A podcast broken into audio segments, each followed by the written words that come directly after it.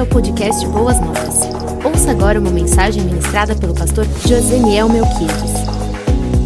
Quero dar boas-vindas a todos vocês no meio de semana, nesta quarta-feira.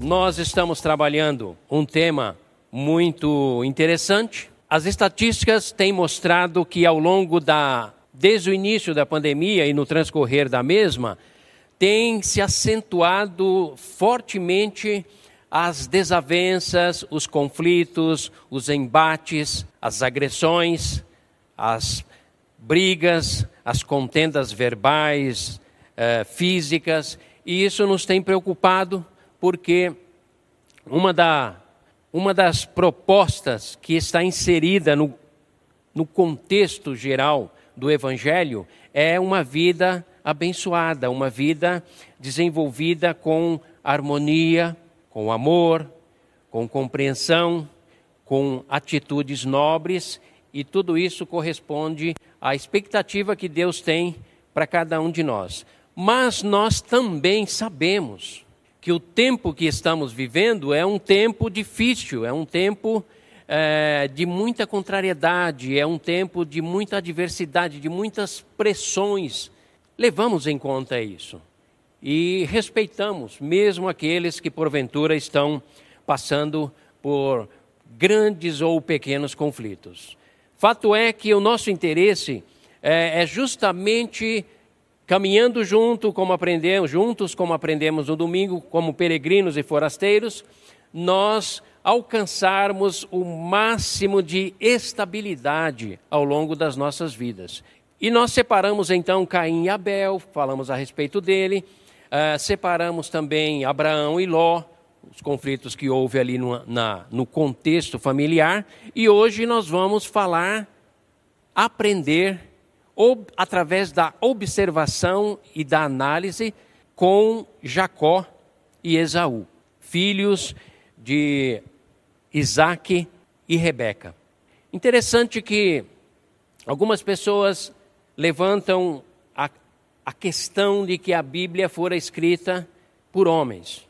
E aí a própria Bíblia responde: homens inspirados e iluminados pelo Espírito Santo de Deus. Homens e mulheres, porém separados. Mas também eu quero dizer a você que faz esse questionamento que também a Bíblia contém a história de homens e mulheres se isso não encanta o seu coração, pelo menos para mim encanta o meu coração. O fato de saber que não, não estamos lidando com figuras ou personagens extraterrestres, de outro, plane, de outro planeta, de outra origem. Não. A Bíblia foi escrita por homens separados por Deus, iluminados pelo Espírito Santo, homens e mulheres e conta para nós, para mim e para você, exatamente o, enredo, a história de homens e mulheres que caminharam sobre a terra. Nos aponta os seus erros, nos apontam as suas divergências, as suas lutas, os seus embates e os seus conflitos, mas também nos apontam a sua, as suas vitórias, a, a, os seus sucessos. Portanto, nós podemos nos voltar para a Bíblia para aprender com a Bíblia e os personagens contidos nela a como ter uma vida vitoriosa em questões que diz respeito a conflitos. Você não acha isso interessante? Eu acho isso magnífico. Porque se não fosse assim, nós ficaríamos no vácuo, nós ficaríamos sem referenciais nós ficaríamos sem fundamentos. Então hoje, inclusive aproveitando o mês de maio que já se aproxima, nós já vamos introduzir é, o, o, a história, o enredo, aonde se desenrolou, onde aconteceu o, o conflito entre Jacó e Esaú. Vamos aprender com uma família, vamos aprender com seres humanos, passíveis de erros, passíveis também de acertos. E é muito interessante, inclusive, essa lidarmos, tratarmos dessa questão que diz respeito a conflitos. Nos tempos atuais, as empresas, os empreendedores eles, o mundo corporativo, tem investido pesado na questão de gestão de conflito, conflitos. Porque conflitos mal resolvidos ou conflitos mantidos e desenvolvidos ou perpetuado dentro de uma empresa causa grandes prejuízos. Prejuízos de afastamentos, prejuízos de estresse, enfermidades, prejuízos na produtividade, enfim. Então a gente percebe que é uma temática bem atual, bem atual. E é exatamente por isso que nós estamos trazendo para vocês reflexões sobre conflitos. O objetivo é aprendermos a lidar com eles. Já aprendemos aqui que os conflitos são inerentes à existência humana. Nos acompanha há longos séculos, seja conflito armados, conflito ideológicos, conflitos políticos, conflitos de interesses, conflitos jurídicos. Então, é algo bem presente na nossa na existência humana mas é algo que é extremamente prejudicial e nos causam grandes danos. Portanto, nós vamos olhar para o personagem Jacó e Esaú, mas nós vamos olhar para o contexto onde eles cresceram, nasceram, cresceram e se desenvolveram. Porque é importante isso para nós entendermos a questão do conflito. Não podemos olhar para o conflito como sendo ah, a questão maior. O que, tá por, o que está por trás de um conflito sempre tem uma causa. Então é muito importante nós identificarmos causas, origens, caminhos pelos quais os conflitos percorrem. E nós vamos, ver, vamos aprender um pouco hoje, é, nesta noite, sobre todas essas questões. Eu quero ler o texto para os queridos que nos conta a história de Jacó e Esaú, pelo menos a história do seu nascimento. Livro do Gênesis, livro do começo, do início, capítulo 25, 19 a 34. Eu quero ler para vocês, para vocês, vocês me acompanham, por favor. Gênesis 25, 19 a 34. Leio assim: Esta é a história da família de Isaac, por isso falamos de família, filho de Abraão. Abraão gerou Isaac, o qual aos 40 anos se casou com Rebeca, filha de Betuel, o arameu de Padã Arã, e irmã de Labão. Esse também foi problema, viu? Também arameu. Isaac orou ao Senhor em favor de sua mulher, porque era porque era estéril. O Senhor respondeu a sua oração, e Rebeca, sua mulher, engravidou os meninos se empurravam dentro dela pelo que disse: Por que está acontecendo isso? Não entendo. Foi então consultar a Deus, o Senhor. Disse-lhe o Senhor: Duas nações estão em seu ventre. Já desde as suas entranhas, dois povos se separarão. Um deles será mais forte do que o outro, mas o mais velho servirá, servirá o mais novo. Ao chegar a época de dar à luz, confirmou-se que havia gêmeos em seu ventre. O primeiro a sair era ruivo, meio avermelhado, e todo o seu corpo era como um manto de pelos, por isso lhe deram o nome de Esaú. Depois saiu seu irmão, com a mão agarrada no calcanhar, olha o conflito, já desde o ventre, no calcanhar de Esaú, pelo que lhe deram o nome de Jacó, ou usurpador, trapaceiro, né, astuto. Tinha Isaac 60 anos de idade quando Rebeca os deu à luz.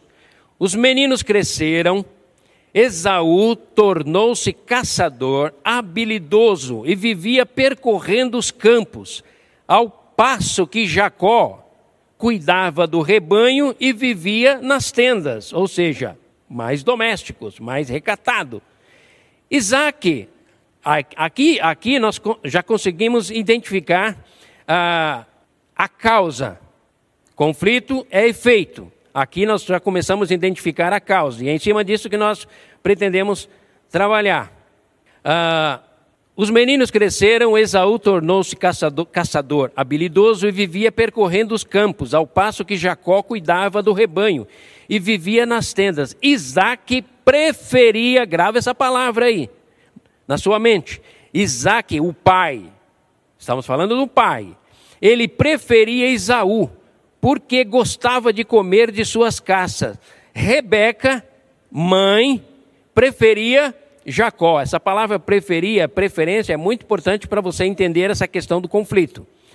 Certa vez, quando Jacó preparava um ensopado, Esaú chegou faminto, voltando do campo. Lógico, gastava muita energia nas caças, né? E pediu-lhe: Dê-me um pouco desse ensopado vermelho aí. Estou faminto. Por isso também foi chamado de Edom, que significa avermelhado. Respondeu-lhe Jacó: Astuto, venda-me primeiro o seu direito de filho mais velho.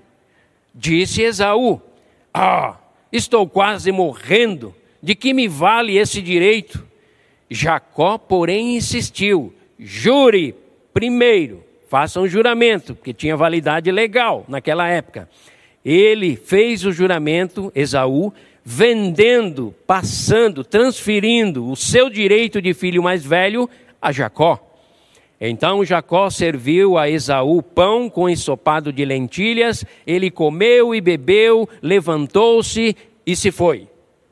Assim, Esaú desprezou o seu direito de filho mais velho ou o seu direito de herdeiro da promessa e dos bens. Tudo bem. Era um direito que ele tinha, mas ele não mediu as consequências. Agora nós vamos orar a Deus e vamos pedir a Ele que nos ajude a entendermos esse, esse enredo e outros enredos mais que compõem esse texto, para que eu e você, para que nós não venhamos a incorrer nos equívocos e nos erros aqui cometidos. Porque se assim o for, sem dúvida, nós colheremos as mesmas consequências ou as mes os mesmos conflitos. Vamos orar.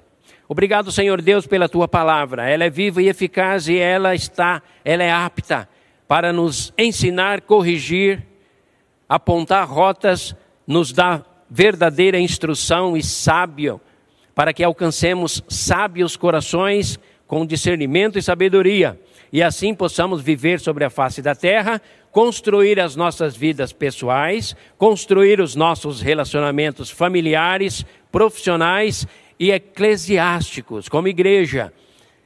Obrigado, Senhor Deus, e fale ao nosso coração, nos dando discernimento e compreensão e assimilação da tua palavra. Assim, viveremos em paz e serenidade. Oramos entregando esta devocional no teu altar, em nome de Jesus. Amém e amém. Amados irmãos, amigos, irmãs, no ambiente familiar é muito importante nós identificarmos ou fazermos todo o esforço para identificarmos quais são as origens ou a origem de conflitos. Sempre haverá uma origem, sempre haverá uma fonte. Então, a primeira coisa que eu queria uh, incentivá-los, num ponto 1 um aqui da nossa devoção, é a identificar a origem ou a nascente dos conflitos. Nenhum conflito nasce do nada. Sempre há uma causa, sempre há uma origem. E identificar essa origem é fundamental ou extremamente necessário para que venhamos cuidar dessas, dessa questão. É muito comum nós ficarmos no embate dos conflitos, nos sofrimentos que ele causa, nas adversidades, nas contrariedades, nos desgostos. Quando, na verdade, nós deveríamos lutar para identificar a origem, o que tem causado ou o que causa uh, esses conflitos. A segunda coisa que eu apontaria para, tanto para mim como para todos nós, é que nós precisamos identificar as direções ou as atitudes que nutrem os conflitos. Imaginemos que o conflito é como a nascente de um rio. Nós identificamos a nascente, mas temos que identificar também por onde esse rio percorre. E aonde, verificando o percurso desse rio, nós vamos identificar aonde ele está sendo contaminado, poluído. E aí nós vamos tratar de maneira tal que identificando a origem, sabendo aonde há os contratempos e faz brotar aquilo que contamina os nossos relacionamentos e provoca conflitos, então nós vamos tratar disso. Então a segunda coisa é identificar as direções ou atitudes que nutrem os conflitos. Seria mais ou menos dando uma, uma um, fazendo uma aplicação prática. Se uma atitude sua, um gesto seu, uma palavra ou uma expressão física, de rosto ou mão, ou seja lá o que for, qualquer gesto físico, você, você percebe e descobre que fomenta, cria, gera ou produz mal-estar, desconforto e, consequentemente, conflito, aí você vai trabalhar nessa questão. Olha como, como, como isso é interessante. Eu atendi um casal onde o homem dizia para mim, pastor, o senhor é o quinto. E eu já falei para minha esposa, pastor nenhum vai me consertar, vai mudar a minha maneira de pensar. Ou seja, o que, o que aquele homem estava dizendo para mim é que ele era incorrigível. É que ele gostava de viver no conflito porque ele assumiu aquela, aquela postura. Eu simplesmente disse para ele: Bom, meu querido, se você veio aqui para receber um atendimento e uma orientação com o conflito já petrificado no teu coração, e o, o desprezo para com a disciplina e a correção que possa vir da parte de Deus, eu sou obrigado a dizer a você: repreende o sábio e ele se fará mais sábio. Repreende o tolo e ele vai ficar com raiva, porque não há esperança para o tolo. O tolo é incorrigível. Mas não é assim que Deus nos gerou em Cristo Jesus. Não, absolutamente. Ele nos gerou com uma outra proposição, com uma outra proposta. Mas uma terceira coisa que eu quero apontar para você, além de incentivá-lo a ser corrigível, ensinável, capaz de mudar as direções ou atitudes que você percebe que causam conflitos, é diagnosticar e tratar de forma imparcial os conflitos. É comum, em meio a conflitos, nós tomarmos decisões ou posições, e geralmente posições equivocadas, quando na verdade nós somos instruídos pela Escritura a sermos moderados, a termos palavra de moderação. Aí Provérbios vem na minha na sua direção para dizer que a palavra branda aplaca o furor, a palavra ríspida, parcial, tendenciosa, ela acende a ira.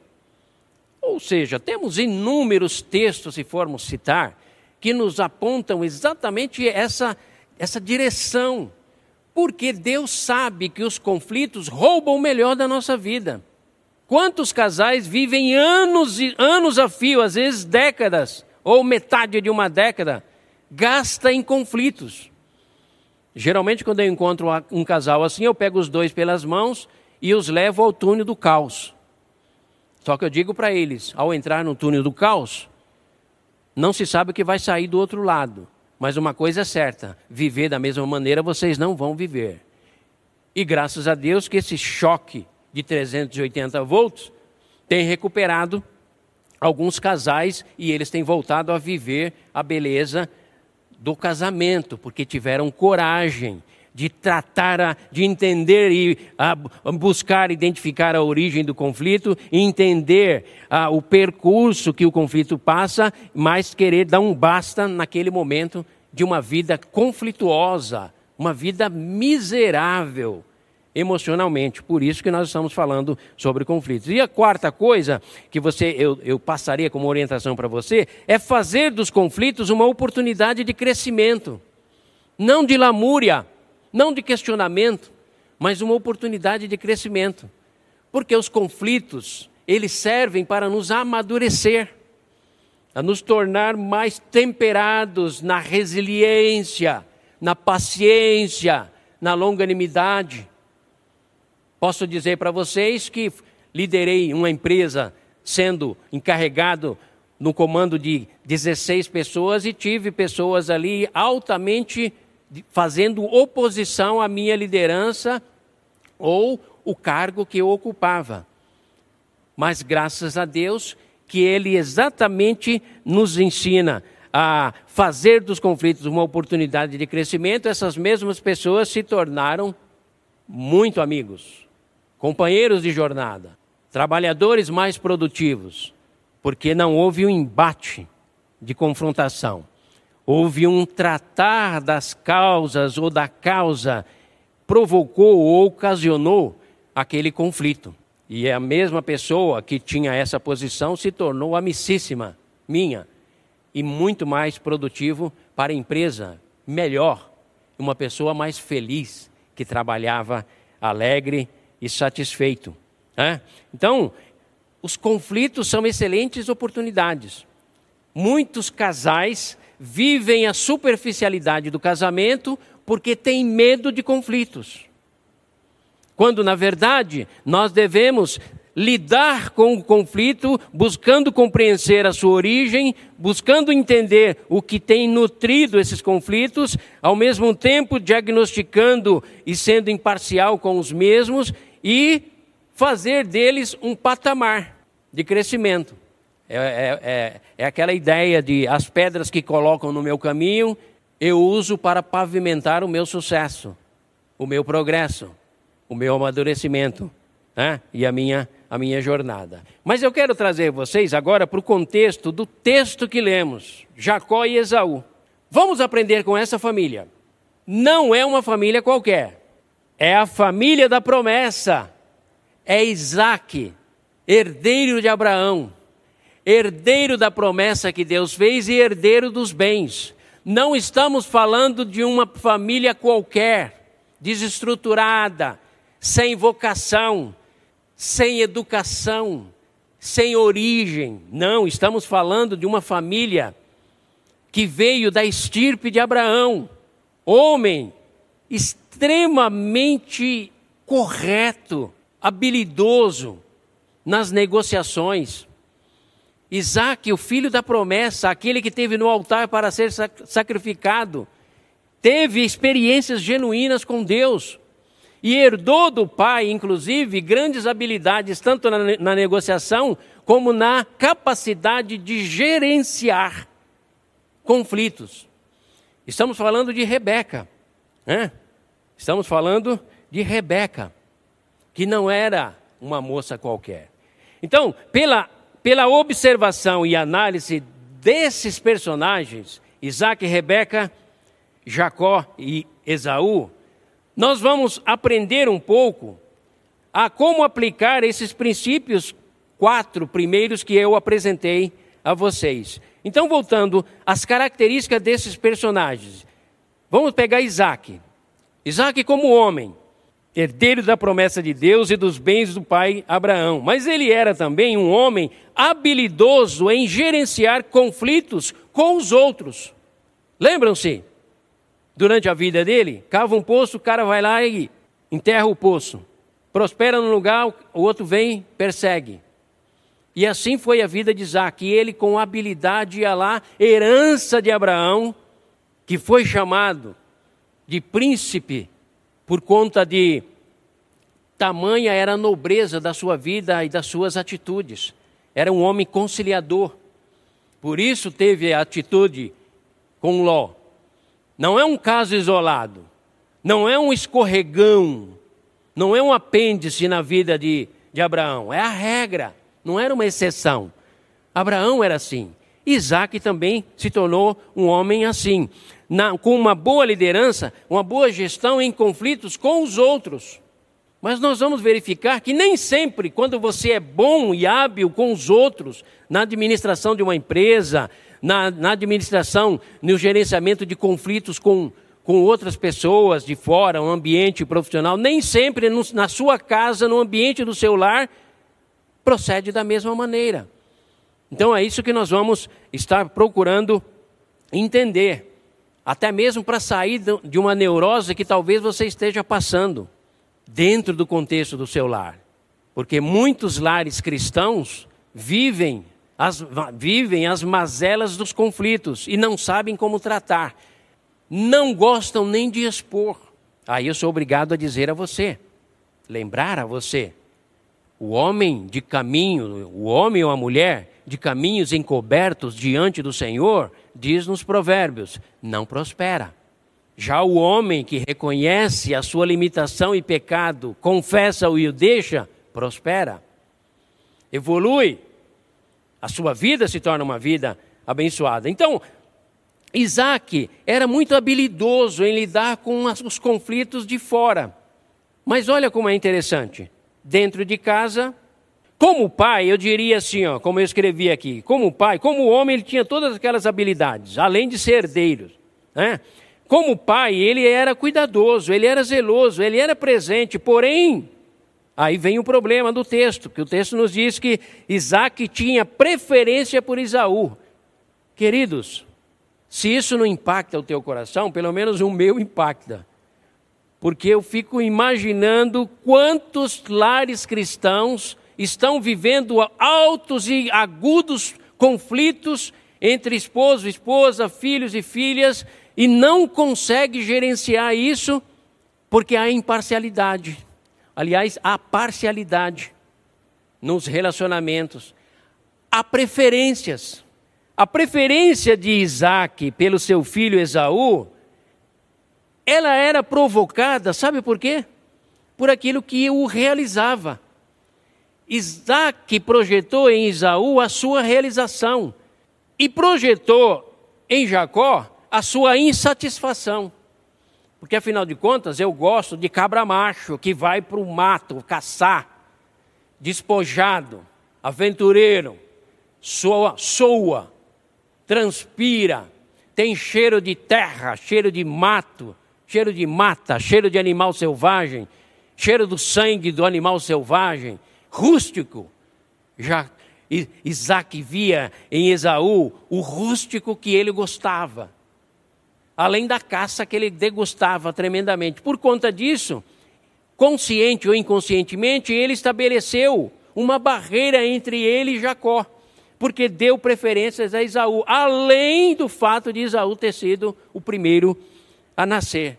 Então, a primeira coisa, queridos, que nós aprendemos aqui nessa, nessa devocional, nessa observação em como gerenciar conflitos, você tem preferências na sua casa? Sim ou não? Não precisa responder para mim, responda para você mesmo. Você tem preferência entre os seus filhos? Qual a forma com que você se relaciona com seus filhos? Eu tive três: Elizabeth, Eduardo e João Marcos. Mas eu digo a vocês que, pela bondade do Deus eterno e não pela nossa capacidade de gerenciamento, Ele nos ensinou a respeitar a dignidade reconhecer a dignidade em cada um deles.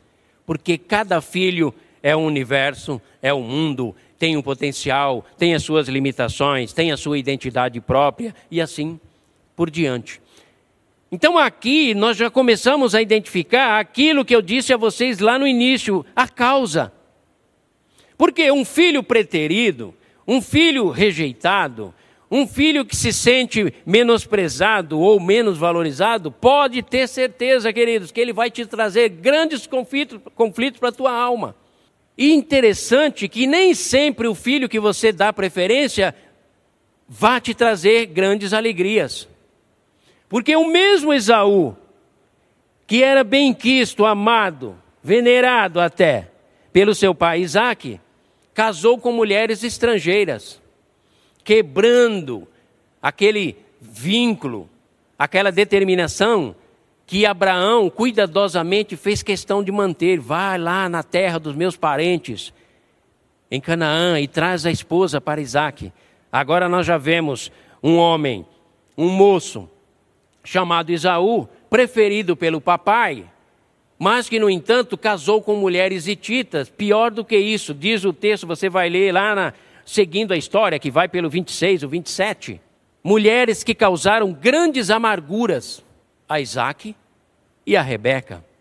Percebem, amados, como um, um erro, um erro, um equívoco, vai gerando outro erro, é como um abismo que vai tá chamando outro abismo. É por isso que nós estamos aqui nessa noite, chegando até você no seu lar, ou onde você estiver, seja você papai ou mamãe, ou você que pretende formar ou constituir uma família, a entender que os princípios da Escritura são infalíveis. É por isso que a palavra de Deus é eterna. E Deus não encobre as falhas dos personagens que compõem a Bíblia, exatamente porque eles são para nós, para mim e para você, igreja do século 21, referências, fundamentos, apontamentos. Então, o que Deus está dizendo para nós aqui, mesmo sendo Isaac herdeiro dos bens, da promessa e tudo, mas que ele errou. E te, te pagaram um preço caro, tiveram que pagar um, um preço caro, por conta disso. E o que Deus nos traz aqui para nos dizer é o quê? Não cometa os mesmos erros. Olhe a história. Aí nós, o texto continua nos dizendo que Rebeca também tinha sua preferência por Jacó. Então, papai com o queridinho dele, Esaú. Mamãe com o queridinho dela, Jacó. Está estabelecido no seio dessa família, a família da promessa, o conflito, o embate, o desgaste, a tristeza, a tortura, muitas vezes. Está estabelecido. Nós temos muito que aprender com isso, amados. Daqui a pouco nós vamos fazer algumas, algumas aplicações, mas vamos descrever um pouco mais a respeito desses personagens. Aí nós vamos para Rebeca. Rebeca, como mulher, acreditem, amados, Rebeca, como mulher, ela foi resposta de oração para Isaac. Você vai lá no 25, onde o servo vai até Canaã e faz oração pedindo: Pai, Deus e Senhor do meu Senhor Abraão, que me deu uma missão de encontrar uma esposa para Isaac, seu filho especial. Seja generoso comigo e permita-me que haja bom êxito. E aí tem todo o enredo aonde vem aquela linda mulher, porque Rebeca, além de ser resposta de oração, ela era uma mulher, uma moça virgem, linda, meiga, amável e submissa. Porém, ela era estéril. E ali estava a resposta de oração para Isaac, Rebeca. No tratado com a sua família, um acordo pleno, retorna então e volta na direção ao encontro de Isaac. Lá está, é um enredo que parece um enredo de um filme. Quando você lê, você fala, é um romance perfeito, é uma família perfeita, é um casal perfeito, um casal sobre a promessa, filhos da promessa, abençoados, vivendo um amor intenso. Porque quando Rebeca chega, vê ao longe no campo aquele homem vistoso e ela pergunta para o servo: Quem é aquele homem? E o servo diz: É o meu senhor. Ela desce do camelo caminha em direção de Isaac, Isaac caminha em direção dela, e naquele lance que você diz assim, nem Hollywood seria capaz de, de inventar ou de bolar algo assim. Perfeito, perfeito. Isaac ama profundamente Rebeca e ali gera Jacó e Esaú. Porém, não existe família perfeita, queridos.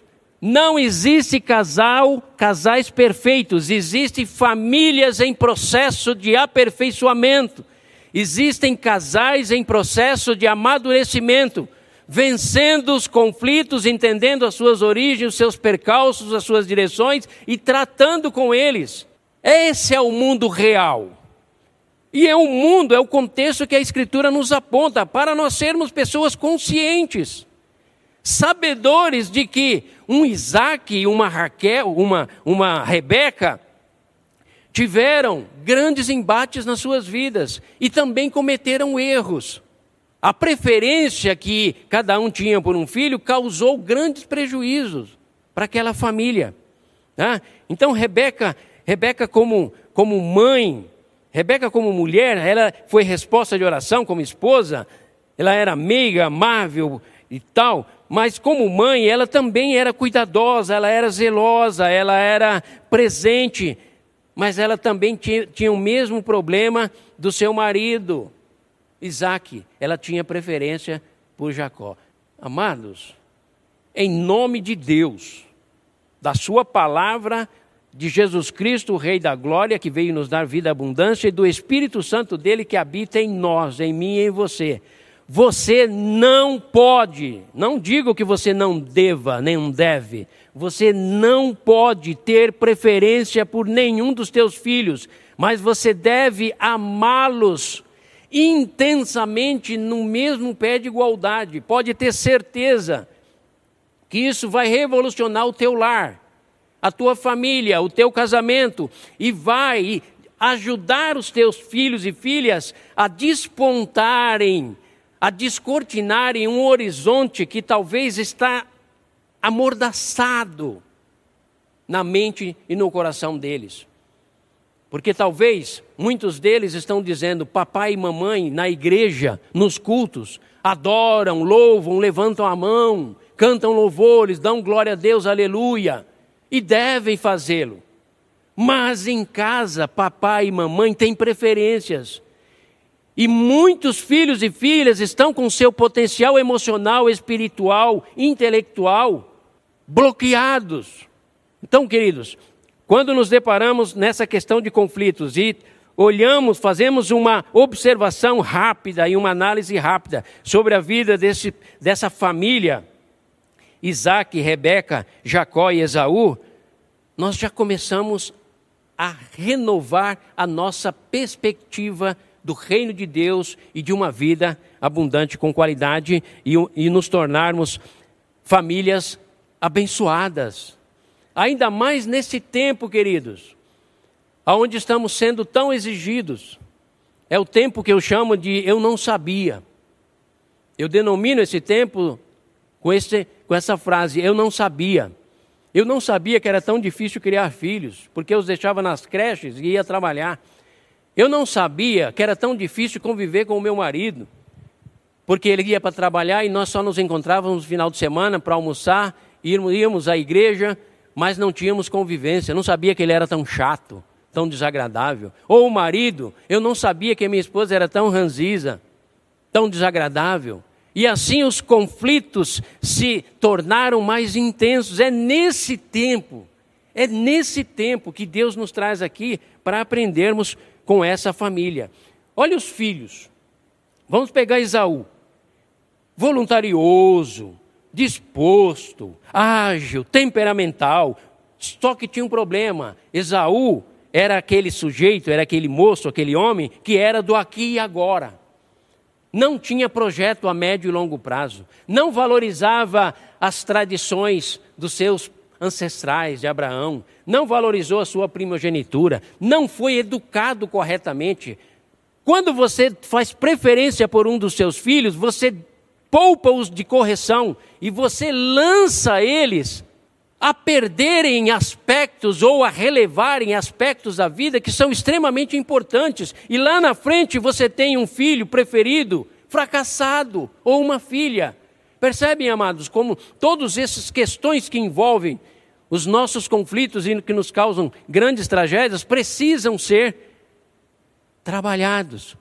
Olha para Jacó, diferentemente de Esaú, calado, introvertido, caseiro, pacato, aquele semblante de pacífico, aquele semblante de não sei, mas ele era astuto. E a astúcia dele não foi trabalhada, não foi trabalhado no sentido de melhorar, no sentido de ser alguém mais honesto, transparente. É tanto que o nome Jacó virou pejorativo, virou sinônimo de trapaceiro, usurpador, aquele que gosta de levar vantagem, vantagem em tudo. Então esses são os personagens que compõem o enredo bíblico, mas não nos esqueçamos, era a família da promessa estirpe de Abraão, mas que tinha no seu seio todas essas demandas conflitantes que tanto danos, tantos danos lhes causaram.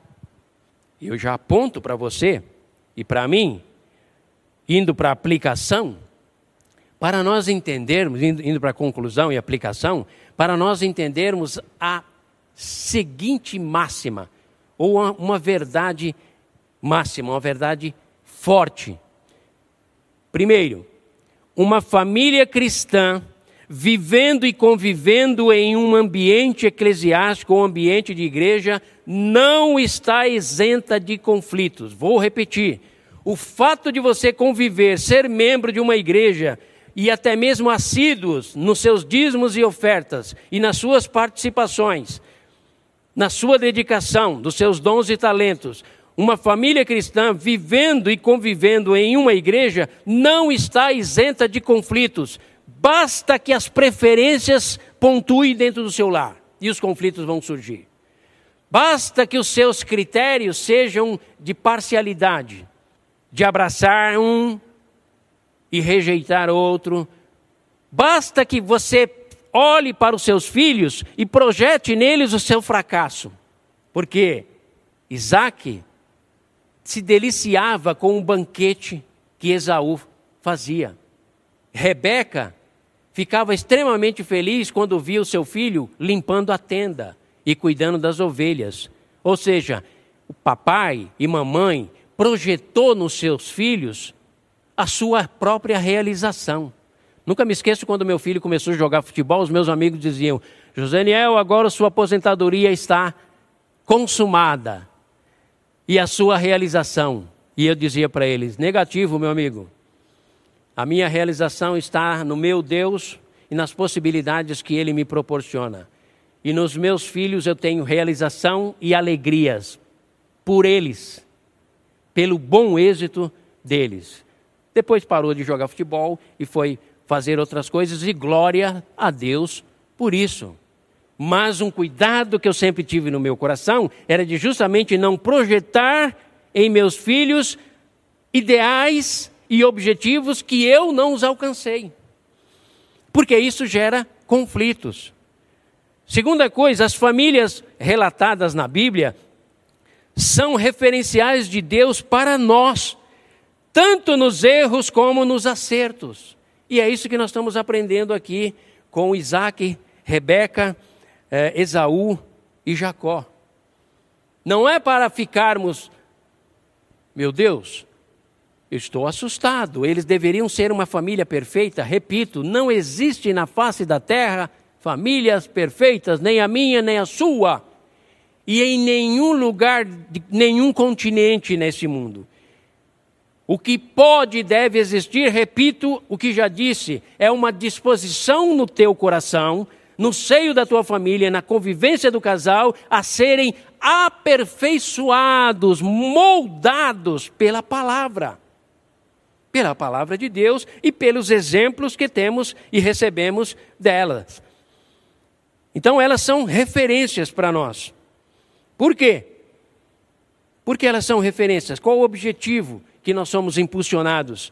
Caminhar em que direção? Aí eu digo, numa segunda, numa segunda colocação, dentro da nossa conclusão é que a vontade de Deus, essa é a vontade de Deus, é plano dele, é que tenhamos famílias estáveis, não perfeitas, estáveis e felizes, fruto de um ambiente pacífico, amoroso igualitário. Vou repetir. A vontade de Deus é que, ponto e vírgula, tenhamos famílias estáveis, filhos inclusos e não excluídos, filhos que vivam e se sintam pertencentes a um seio saudável, onde ele é acolhido e amado acima de toda e qualquer circunstância.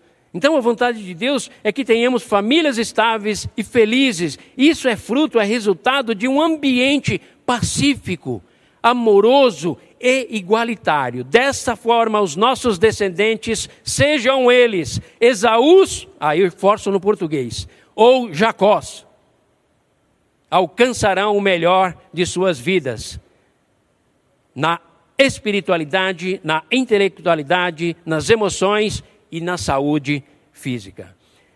Deus, repito, Deus abençoa o mundo através da família estável, em processo de aperfeiçoamento, que vencem os conflitos e estabelecem a serenidade e o equilíbrio. É através dessas famílias ensináveis, corrigíveis, capazes de mudar o curso dos seus relacionamentos quando identificam fontes ou percursos, caminhos de conflitos.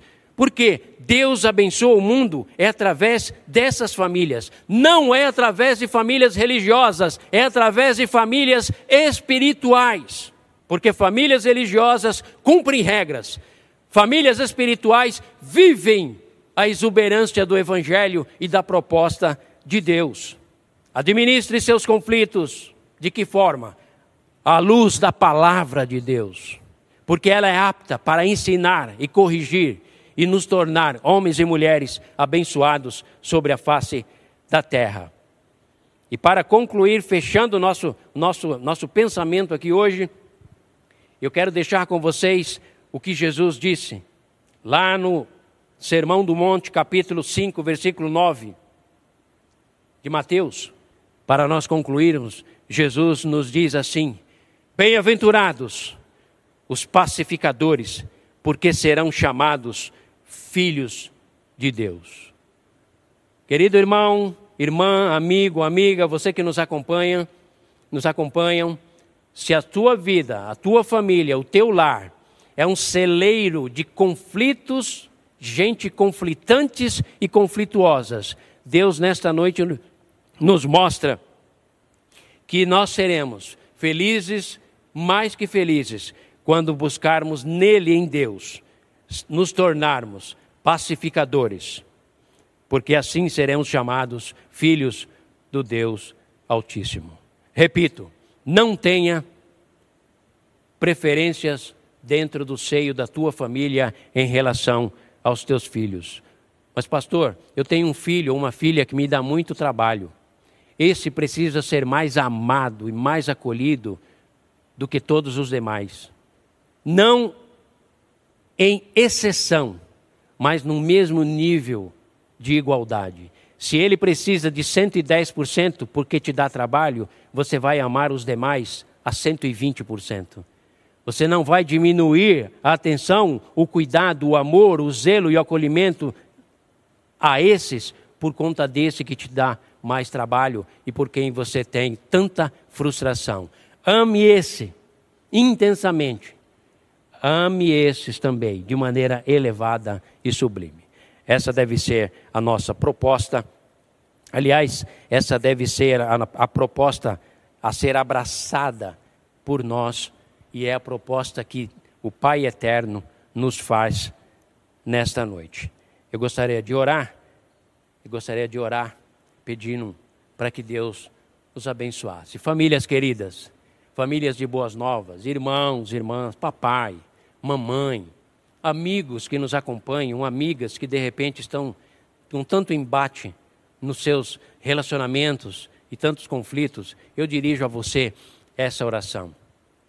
Senhor Deus, aquele que nos ouve e nos assiste nesta noite e que muitas vezes estão no seu leito, chorando e lamentando, porque o seu lar é pontuado por tanta angústia, tantos conflitos. Pai eterno, eu ergo a minha mão na autoridade do teu Filho Jesus Cristo, do teu Espírito Santo e da tua palavra, e clamo por esses irmãos e irmãs, pedindo a tua bênção sobre eles.